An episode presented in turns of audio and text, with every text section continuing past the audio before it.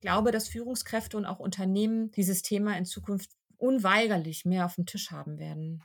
Befürchte ich. Angestiftet, der Podcast für Training, Coaching und Personalentwicklung.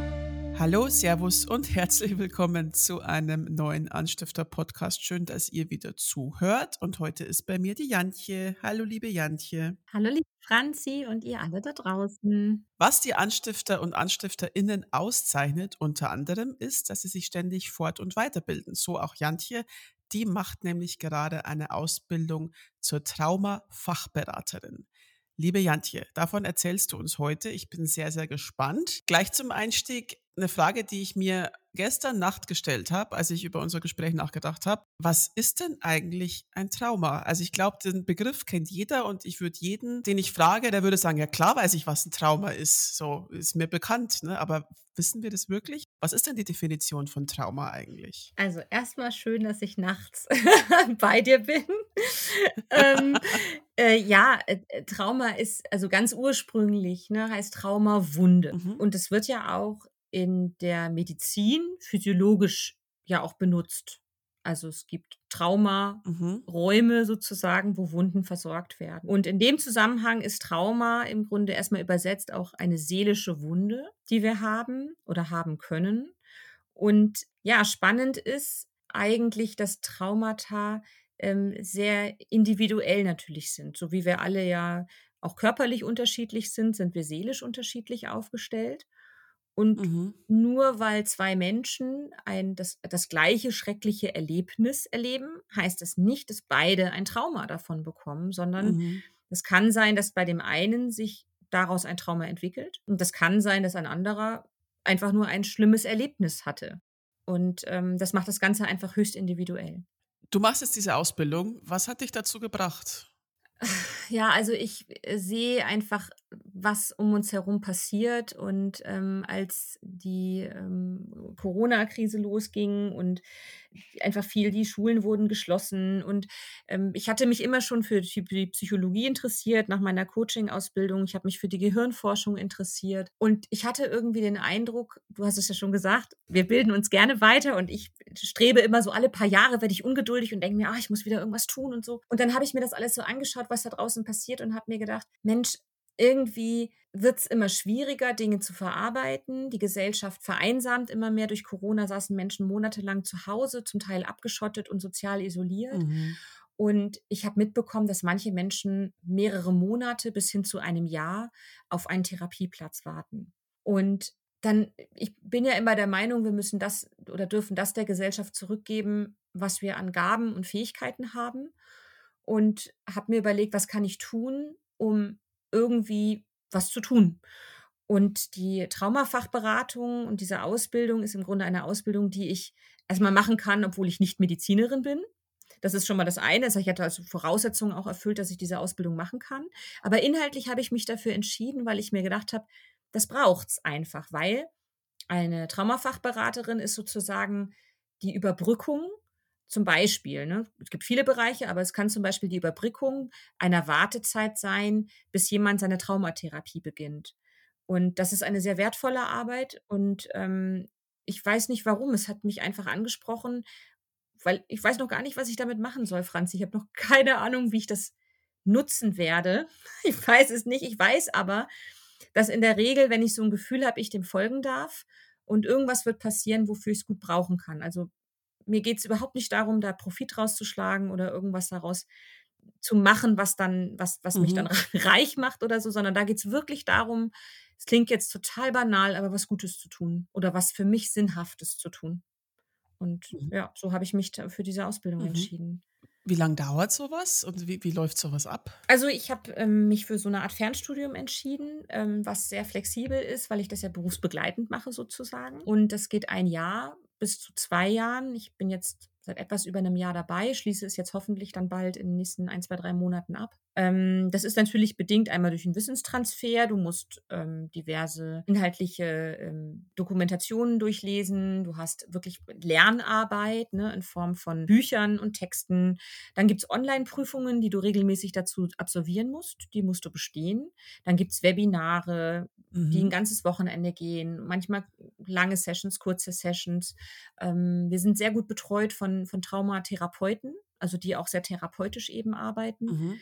Weil wir ähm, die Methoden anwenden, die im Grunde auch in der Therapie angewandt werden, müssen uns aber, und das ist ganz wichtig dabei, ganz klar distanzieren von einer Therapie. Also wir sind keine Therapeuten. Das ist ganz, ganz entscheidend. Also wir haben eine ganz klar gezogene Grenze und die halte ich auch für richtig. Aber wir müssen trotzdem Methoden aus dieser Therapie zum Teil anwenden und haben da also ganz tolle Ansprechpartner. Am Ende müssen wir zwei Fallbeispiele bearbeiten und dann gibt es noch eine große Abschlussarbeit, die dann entsprechend bewertet wird und wenn du das dann richtig machst, hast du dein Zertifikat in der Hand. Also irgendwas zwischen ein und zwei Jahren wird es wahrscheinlich dauern. Krass, ja. ja, ist ordentlich. Aber gibt ja auch ordentlich viel zu lernen. Ne? Es ist ja doch ein sehr weites Thema und ein sehr ja. intensives Thema. Ja, und es ist ja auch eine Verantwortung. Also äh, du kannst ja nicht Menschen auf die Menschen loslassen. Das ist ja ein, also ich weiß, dass ich am Anfang noch gedacht habe, oh, bin ich der Verantwortung gewachsen? Will, würde ich die überhaupt übernehmen wollen? Ne? Du hast ja oft das, viel mhm. das Gefühl, du kannst viel falsch machen. Ja. Das ist äh, einfach ein so sensibler Bereich.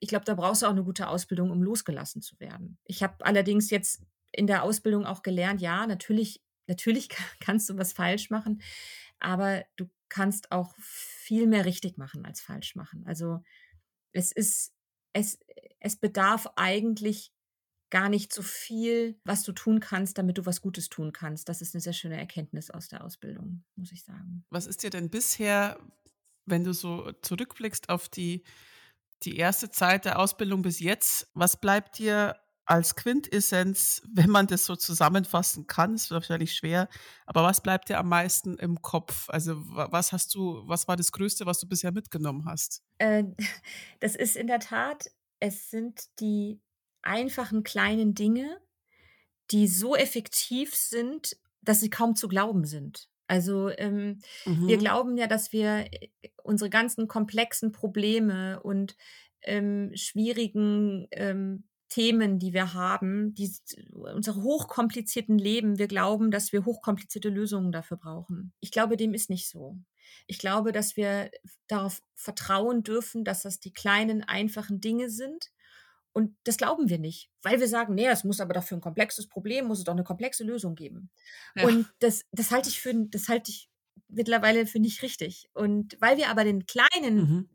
gefühlt leichteren, die sind dann oft gar nicht so leicht, aber den gefühlt einfacheren Dingen nicht trauen, tun wir sie nicht. Und dann verbessert sich auch nichts. Und das andere, was ich gelernt habe, ist, der Mensch bleibt die wichtigste Ressource oder das, das, das wichtigste Hilfsmittel für uns zur Heilung. Ähm, wir sind in einer so digitalen Welt unterwegs und haben mit künstlicher Intelligenz zu tun. Und das ist alles eine Entwicklung, die wir wahrscheinlich auch nicht aufhalten können. Die will ich auch nicht aufhalten. Aber die Riesenerkenntnis mhm. ist, wenn wir traumatisiert sind, ob im Großen oder Kleinen, ne, egal in welchem, also ich glaube, es gibt viel mehr Traumatisierte, als wir uns das momentan vorstellen können, dann bleibt der Mensch so wichtig. Der soziale Kontakt entscheidet oft darum, ob überhaupt etwas ein Trauma wird. Also, und wenn ich es habe, dann brauche ich Menschen. Also Mensch ist elementar für uns. Häufig ist ein Trauma durch Menschen auch ausgelöst. Also mhm. die meisten Traumata werden leider Gottes durch Menschen ausgelöst. Das muss man dazu sagen. Also natürlich gibt es Naturkatastrophen noch, aber prozentual mhm. ist das mhm. eher verschwindend gering wenn man sich das anschaut, woraus meistens ein Trauma resultiert. Mhm. Also es ist häufig menschengemacht. Ähm, dann brauchen wir in der Regel Menschen, um es entweder so zu verarbeiten, dass es kein Trauma wird, sondern ein schreckliches Erlebnis bleibt. Und wenn es ein Trauma wird, brauchen wir Menschen, damit wir heilen können oder damit wir lernen können, damit zu leben und ähm, stabil werden zu mhm. können in, in, in Bereichen. Und ähm, das ist für mich wahnsinnig beeindruckend, dass es immer der Mensch bleibt. Das finde ich faszinierend. Spannend. Woran ich tatsächlich äh, am Anfang, als du das erzählt hast, gar nicht gedacht habe, ist, dass man das ja wirklich auch in dem Kontext, also die Ausbildung jetzt gut brauchen kann, in dem du schon arbeitest, also im Bereich Mitarbeiterentwicklung, Führungskräfteentwicklung, weil sowas natürlich auch eigentlich logisch, aber habe ich überhaupt nicht damit verbunden, im beruflichen Kontext vorkommt. Inwiefern denn? Magst du es mal erzählen? Wann, also ja, wann wird das aktuell? Also zum, zum einen ist es, ist es wirklich so, dass es natürlich mich auch in meiner Arbeit, äh, ich damit konfrontiert bin, weil ich einfach auch mit Menschen arbeite und ja auch in einem vertrauensvollen Verhältnis zusammensitze und, und über mehrere Tage oder begleite über Monate oder manchmal Jahre. Und mhm. da, da kommt dann auch mal was raus. Und der erste Step ist, dass ich für mich erstmal auch festgestellt habe, ich mag mich dann auch nicht mehr hilflos fühlen oder ich fühle mich dann auch nicht mehr hilflos, weil ich dann auch weiß, was ich tun kann oder wie ich reagiere oder wie ich damit umgehe und ähm, wie ich dem anderen unterstützen und helfen kann und auch mit einem ruhigen Gewissen denjenigen auch wieder nach Hause schicken kann. Ja, ich es ist ja hochgradig gefährlich, ähm, etwas zu öffnen, was du dann nicht schließen kannst oder wo du zumindest ja nicht, nicht jemandem ähm, eine Stabilität geben kannst, dass der auch zu Hause auch ordentlich sich brav in sein Bett danach wieder legt. Ne? Mhm, und mhm. ähm, das ist das eine. Und das andere ist, ich habe schon gesagt, also wir, wir es gibt keine Statistik, wie viele Menschen traumatisiert sind. Mir erscheint es aber sehr hoch. Und ähm, wenn wir mit Führungskräften arbeiten und wenn Führungskräfte ähm, Mitarbeitende Dialoge und Gespräche führen und so, und ähm, dann sind sie gar nicht darauf ausgebildet, dass sie damit konfrontiert sein könnten. Ähm, mhm. Es ist so, dass wenn jemand traumatisiert ist, gibt es Situationen, die entstehen und dann hat jemand einen Trigger. Ne? Also irgendwas ist in der Situation, ne, der ganze Körper oder die Seele erinnert sich an dieses, äh, an dieses Ereignis und dann reagiert ein Mensch in einer scheinbar normalen Situation für uns Außenstehende völlig irrational. Und mhm. was wir tun aktuell ist, wir sehen ja nur diese völlig merkwürdiges, das merkwürdige Verhalten, ne, so eine Überreaktion bei jemandem für eine Situation, die überhaupt nicht schlimm ist. Und dann sagen wir, das ist ein Charakterzug und sagen, was ein Idiot was ein Blödmann. Ne? Also ja. wir, wir bewerten das als Charakterzug dieser Person und haben überhaupt nicht auf dem Schirm, dass es A, eine Reaktion aus einem Trauma sein kann. B, wissen mhm. wir gar nicht, wie wir dem begegnen sollen, wenn derjenige dann aufbrausend ist ne? oder ähm, aggressiv reagiert oder so. Also wir haben gar, wir sind nicht handlungsfähig vielleicht. Mhm. Und dazu kommt noch, dass Führungskräfte in meinen Augen auch irgendwann lernen könnten oder sollten, auch traumasensible Gespräche zu führen. Ich meine, wenn Führungskräfte, wenn wir Menschen entwickeln, dann reden wir ja auch über persönliche Dinge oder gehen auch an die Persönlichkeit eines Menschen heran und an Verhaltensweisen. Und dass das auch ein Minenfeld sein kann für Führungskräfte, das haben wir gar nicht auf dem Schirm. Ja, also ja. wir haben viele Bereiche nicht auf dem Schirm. Also mein Aha-Moment war, als im Rahmen meiner Ausbildung ähm, die, die, die Kursleiterin gesagt hat, naja, Physiotherapeuten. Physiotherapeuten fassen Menschen an. Ja, weil sie irgendwas mhm. korrigieren. Jetzt kommt eine mit einem Hüftproblem und der Physiotherapeut, vielleicht auch noch dummerweise ein Mann, weiß man ja nicht, mhm. fasst einfach an der Hüfte an. Weiß überhaupt nicht, was das auslösen kann, weil er überhaupt nicht weiß, dass diese Frau traumatisiert sein kann.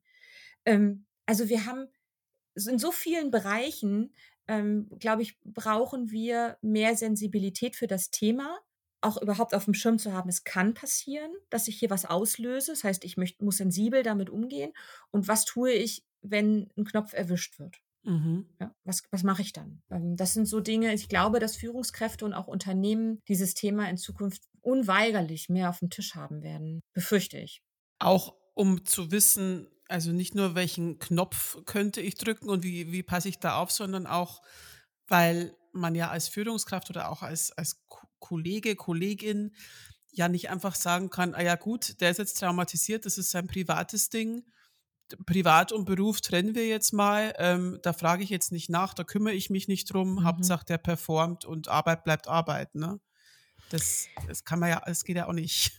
Äh, nein, das geht ja gar nicht mehr. Und, und zum Teil kommen ja auch Führungskräfte in Kontakt damit. Also ich hatte jetzt erst eine mhm. Führungskraft, die gesagt hat, ich habe äh, mit zwei meiner Mitarbeitenden, die haben beide suizidale Gedanken geäußert. Also, und das ist, da ist dieser mhm. Mensch nicht darauf Mhm. ausgebildet, wie er damit umgeht. Da ist, es ist ein heftiges Ja. Thema und es ist kein, und da sitzt eine junge Führungskraft, der sagt, ähm, also zum einen, ne, es droht er mittraumatisiert zu werden. Also es gibt sowas wie Mhm. Sekundärtraumatisierung. Also ne, auch, es geht auch um den, wo ist deine Grenze und wo ist dein Selbstschutz in dem Bereich? Äh, Weil es wäre ja fatal, wenn der sich, we- wenn der jetzt nachts nicht mehr schlafen kann und selber ähm, irgendwo reinschlittert. Und gleichzeitig ähm, muss dieser Mensch auch in irgendeiner Form ausgebildet sein, was er jetzt tun kann und was, welche, Mhm. welche Mhm. Stellen spricht er, welche Stellen gibt es in meinem Umfeld? Also überhaupt, wo kann er sich Unterstützung holen und Hilfe holen? Und das ist, also ich habe die Hände über dem Kopf zusammengeschlagen, als ich das gehört habe, weil ich gedacht habe, Himmel, da müssen Unternehmen schon auch mittlerweile auch hier Sorge tragen, dass ihre Führungskräfte äh, da nicht in ein, in, ein, in ein eiskaltes Wasser geschmissen werden und, und hilflos sind. Was machen denn äh, Unternehmen da jetzt am besten? Also es kann ja jetzt nicht jeder, also da, dass jetzt jeder einen Traumaberater in, im Haus hat, ist jetzt wahrscheinlich unwahrscheinlich äh, fest angestellt. Aber ähm, weiß ich nicht, wa- was macht man denn am besten? Holt man regelmäßig jemanden, mit dem die Leute sprechen können? Weil es, es spricht ja auch nicht jeder, wie du es vorher gesagt hast, ne, darüber, was, wa- was er hat. So, man weiß es ja oft einfach nicht, was, was bei dem, Ja. bei dem oder bei derjenigen los ist.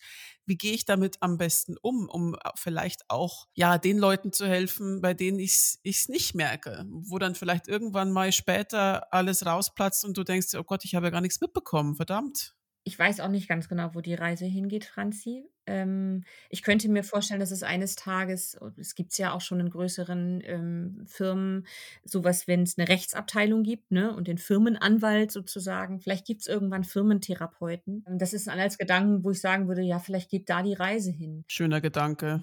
Ja. Schön wär's, ne? Ähm, wenn's, ob's, oder im Kleinen gibt's ja jetzt viele diese Feel-Good-Manager, ne? Oder sowas in der Richtung, die sagen, ich sag mal, vereinbar mal Mhm. Ernährung, so Körper, Geist und Seele, Erstmaßnahmen vielleicht, ähm, was in der Richtung. Ähm, oder vielleicht ist es dann irgendwann auch eine Zusatzqualifikation in Führung. Also so wie wir lernen, ein Klärungsgespräch zu führen oder wie gibt man Feedback. Vielleicht gibt's einfach mal irgendwann äh, die Psychoedukation überhaupt, ne, was, was ist das Thema, woran könnte ich merken, ähm, dass da vielleicht ein Trauma vorliegt. Trigger lassen sich ja nicht vermeiden. Ne? Auch das ist so eine Erkenntnis aus der Ja. Trauma-Fachberatung. Es ist utopisch und wäre naiv zu sagen, ich vermeide Trigger. Das wird nicht funktionieren, sondern wir müssen im Grunde lernen oder ähm, traumatisierte Menschen lernen ja eigentlich, wie gehe ich damit um, wenn ein Trigger kommt, um schneller wieder in einen Schwingungsbereich zu kommen, ähm, äh, die, die Spannung auszuhalten sozusagen. Ja, also das ist so ein bisschen der Hintergrund, weil normalerweise Dazu müssen wir wissen, was sich abspielt, ne, wenn, ein, wenn ein, äh, ein Ereignis später ein Trauma wird. Es ist ja so, dass wir zwei Dinge müssen sich erfüllen. Ne? Das eine ist, es muss eine Situation sein, die sich gefühlt für mich lebensbedrohlich anfühlt. Ja, also ich muss Angst um mein Leben Mhm. haben und das ist auch sehr subjektiv, wird das ja wahrgenommen. Ne? Also es- das, und ich bin hilflos der Situation ausgeliefert. Das sind die beiden Voraussetzungen, dass eine Situation überhaupt später mal ein Trauma wird, sozusagen. Das heißt nicht, dass ich in Lebensgefahr bin. Es muss sich nur so anfühlen. Also es muss nur das Gefühl haben, ich habe jetzt hier gerade Angst, dass ich daran sterben könnte, was ich hier gerade erlebe. Das muss nicht real sein. Und ich muss mich hilflos der Situation ausgesetzt fühlen. Also ich kann nicht raus, sozusagen. Das sind so die Grundvoraussetzungen, dass eine Situation, also zumindest nach dem heutigen Stand der Wissenschaft. Die ist ja noch sehr jung, die Wissenschaft. Bei, bei Missbrauchsvorfällen Mhm. zum Beispiel oder wenn jetzt, weiß ich nicht, Familienmitglieder sterben oder so, ähm, ist das ja auch ähm, Ja. traumatisierend und da bin ich ja selbst jetzt keiner, also habe ich ja nicht das Gefühl, einer Lebensgefahr ausgesetzt zu sein, oder? Naja, wenn ein Schmerz so stark ist, dass ich daran Angst habe, also es geht ja auch mental. Das heißt ja nicht, ich bin in einen Unfall verwickelt, sondern ich ertrage diesen Schmerz nicht. Dann ist das tatsächlich auch lebensbedrohlich gefühlt für Okay. uns. Mhm. Ne? Also ich bin in einer solchen Ausnahmesituation praktisch, Mhm. dass meine, meine Alarmanlage im Kopf sagt, Achtung, wir befinden uns hier in einer ganz extremen Situation und du musst Angst haben. Du hast jetzt Angst. Ich schalte alle anderen Geräte des Gehirns jetzt ab, weil jetzt braucht es volle Kraft auf Flucht, also oder Angriff, ne? Mhm. Das sind so, ähm, oder, äh, oder einfrieren, sagt man dann auch. Das heißt, mein Körper geht erstmal in eine große Überspannung. Und ähm, weil wir uns retten sozusagen damit. Wenn ich das Gefühl habe, ich komme mit der Überspannung nicht, falle ich meistens in eine tiefe Unterspannung. Das heißt, bevor, wenn ich jetzt hier aus Flucht und Kampf nicht rauskomme, dann stelle ich mich tot. Das heißt, ich sammle meine Energie mhm. dafür, äh, dass ich die habe, wenn ich überlebe. Na, so muss man sich das ungefähr vorstellen. Und wenn ich das einmal erlebt habe und es hat funktioniert, dann sagt unser Körper natürlich in einer ähnlichen Situation, haben wir schon mal gehabt, ich weiß Bescheid, was zu tun ist. Und dann werden wieder mhm. alle Geräte im Gehirn abgeschaltet, die vielleicht fürs Reflektieren zuständig sind oder fürs bewusste Entscheiden. Was mache ich denn jetzt? Ne? Koche ich jetzt hoch oder nicht? Ne? Also das ist alles weg, sondern es übernimmt praktisch wieder unser mhm, Notfallprogramm mhm. und sagt, habe ich schon mal gehabt, ich rette uns wieder, Achtung. Ne? Und dann entstehen halt auch, ich sag mal, die Alarmanlage wird immer sensibler eingestellt und auch bei scheinbar nicht mehr so bedrohlichen Situationen äh, kann uns dann passieren, dass wir aber wieder völlig überreagieren und in diese Überspannung kommen. Was, was wir lernen, wenn wir im Grunde mit Triggern weiter zu tun haben in unserem Leben, weil die ja nicht vermeidbar sind. Manchmal ist es ja auch nur ein Geruch oder ein Geräusch. Ne? Wir wissen gar nicht, dass das ein Trigger ist. Ähm, das ist ja das Gemeine an der Sache. Dann lernen wir eigentlich, wie kann ich jetzt es hinkriegen, dass meine Gehirnbereiche äh, weiter zusammenarbeiten? Wie kann ich es hinkriegen, dass selbst wenn ich jetzt in eine Überspannung gehe, schnell wieder in einen, ja, man sagt, normalen Schwingungsbereich gehe, dass ich mich wieder selbst regulieren kann? Ja, weil in der Überspannung kann ich mich selbst nicht mehr regulieren. Und das ist so, sind so die, die Aufgaben ne? von Traumafachberatern oder später auch in der Therapie natürlich. Wenn jetzt jemand zuhört, der sagt, ja, ich habe jemanden in meinem Team, der hat ein äh, Trauma erlebt. Was würdest du demjenigen raten? Also was wären so die ersten, die ersten Schritte, wie er, wie er damit umgehen kann? Also zum einen geht es mir darum, dass das ist ja ein sensibles Thema und mir ist immer wichtig zu sagen, wenn es bei euch jetzt etwa eine Seite anklingen lässt, bei demjenigen oder derjenigen, die es jetzt gerade hören, ähm, das ist mir im ersten Step noch viel wichtiger, weil dann gilt es auch, ähm, in erster Linie sich jemandem anzuvertrauen ähm, mhm. und darüber, ähm, äh, äh, darüber zu reden. Ja. Ähm, mhm. Mhm. Wenn ich das Gefühl habe, da ist jemand in meinem Umfeld, ähm, dann ist es so, dass ich habe ja vorhin gesagt, der Mensch bleibt die wichtigste Ressource. Und im ersten Step geht es darum, habe ich in meinem Umfeld, in meinem sozialen Netz ein, eine Person reicht. Eine Person oder mehr, aber eine Person reicht, der ich mich anvertrauen kann, mit der ich darüber reden kann. Mhm. Ähm, das ist so das allererste, was ich abfrage. Weil ähm, natürlich geht es irgendwann im nächsten Step mal darum zu sagen, wo kann ich eine Unterstützung und eine Hilfe bekommen, wo kriege ich ähm, eine Beratung. Es gibt ganz viele tolle Beratungsstellen, die als erstes da sind, Telefonseelsorge, ne? das sind toll ausgebildete Leute, ohne Frage. Also da gibt es zum Glück mittlerweile schon eine ganze Menge toller Menschen, die das ehrenamtlich machen. Der erste Step ist, hast du mindestens eine Person, mit der du im ersten Step reden kannst. Ähm, die, mhm. die, das soziale Netz ähm, ist das A und O in dem Falle. Und wir haben auch, das momentan ist aktuell der Stand der Wissenschaft festgestellt, dass die Traumata, wenn ein stabiles Netz ist, nicht unbedingt Traumata werden müssen. Also ein schreckliches Erlebnis wird weniger zu einem Trauma, wenn ich das schreckliche Erlebnis mit jemandem sehr intensiv danach besprechen kann. Hm, sondern also es, deswegen habe ich ja gesagt, es entscheidet sich immer erst in der Zeit danach sozusagen, ob etwas traumatisch wird. Und wenn ich ein schreckliches Erlebnis habe, erhöhe ich die Wahrscheinlichkeit, dass es nicht traumatisch wird, wenn ich unmittelbar danach viel drüber reden kann mit Menschen. Deswegen mhm. wäre das immer meine Erstmaßnahme, zu checken, hast du jemanden? Gibt es jemanden, mit dem du sprechen kannst? Wenn das nicht der Fall ist, dann muss es tatsächlich irgendeine Hotline sofort her. Ne? Also da wirklich, ähm, wo von da aus ich dann weitergehen kann, die dann auch wieder andere Stellen haben, die sie empfehlen können. Also als Führungskraft dann auch demjenigen zuhören, derjenigen zuhören, da sein, reden und dann weitere Hilfestellen auch ja. suchen?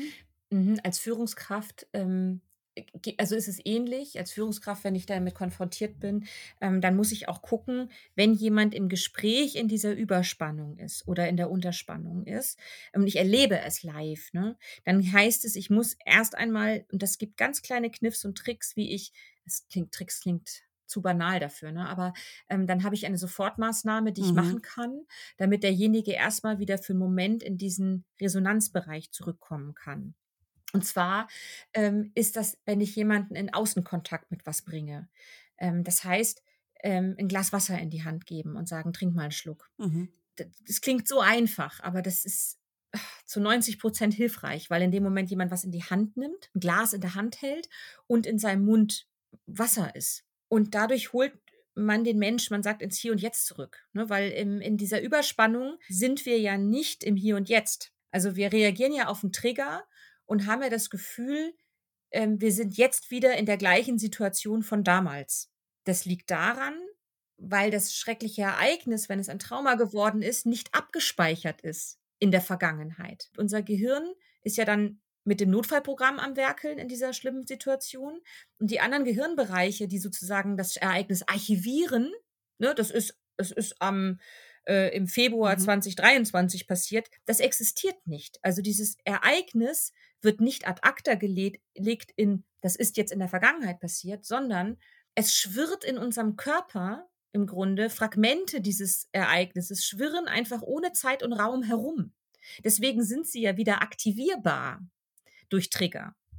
Das heißt, dieser Mensch ist eigentlich nicht im Hier und Jetzt, sondern er ist in einer Situation ohne Zeit und Raum gefangen in dem Moment. Mhm, und ich mhm. kann durch diese Möglichkeit, jemandem ein Glas Wasser in die Hand zu geben, sagen, trink mal einen Schluck oder mach mal kurz bitte das Fenster auf, ja, und der steht auf, bewegt sich, mhm, geht die drei mhm. Schritte, hat den Griff des Fensters an der Hand. In dem Moment hole ich denjenigen für einen kurzen Moment zurück in diesen jetzigen Moment. Und das ist für mich die Erstmaßnahme. Ich habe auch, äh, ein Trick ist auch zu sagen, riecht's hier gerade verbrannt?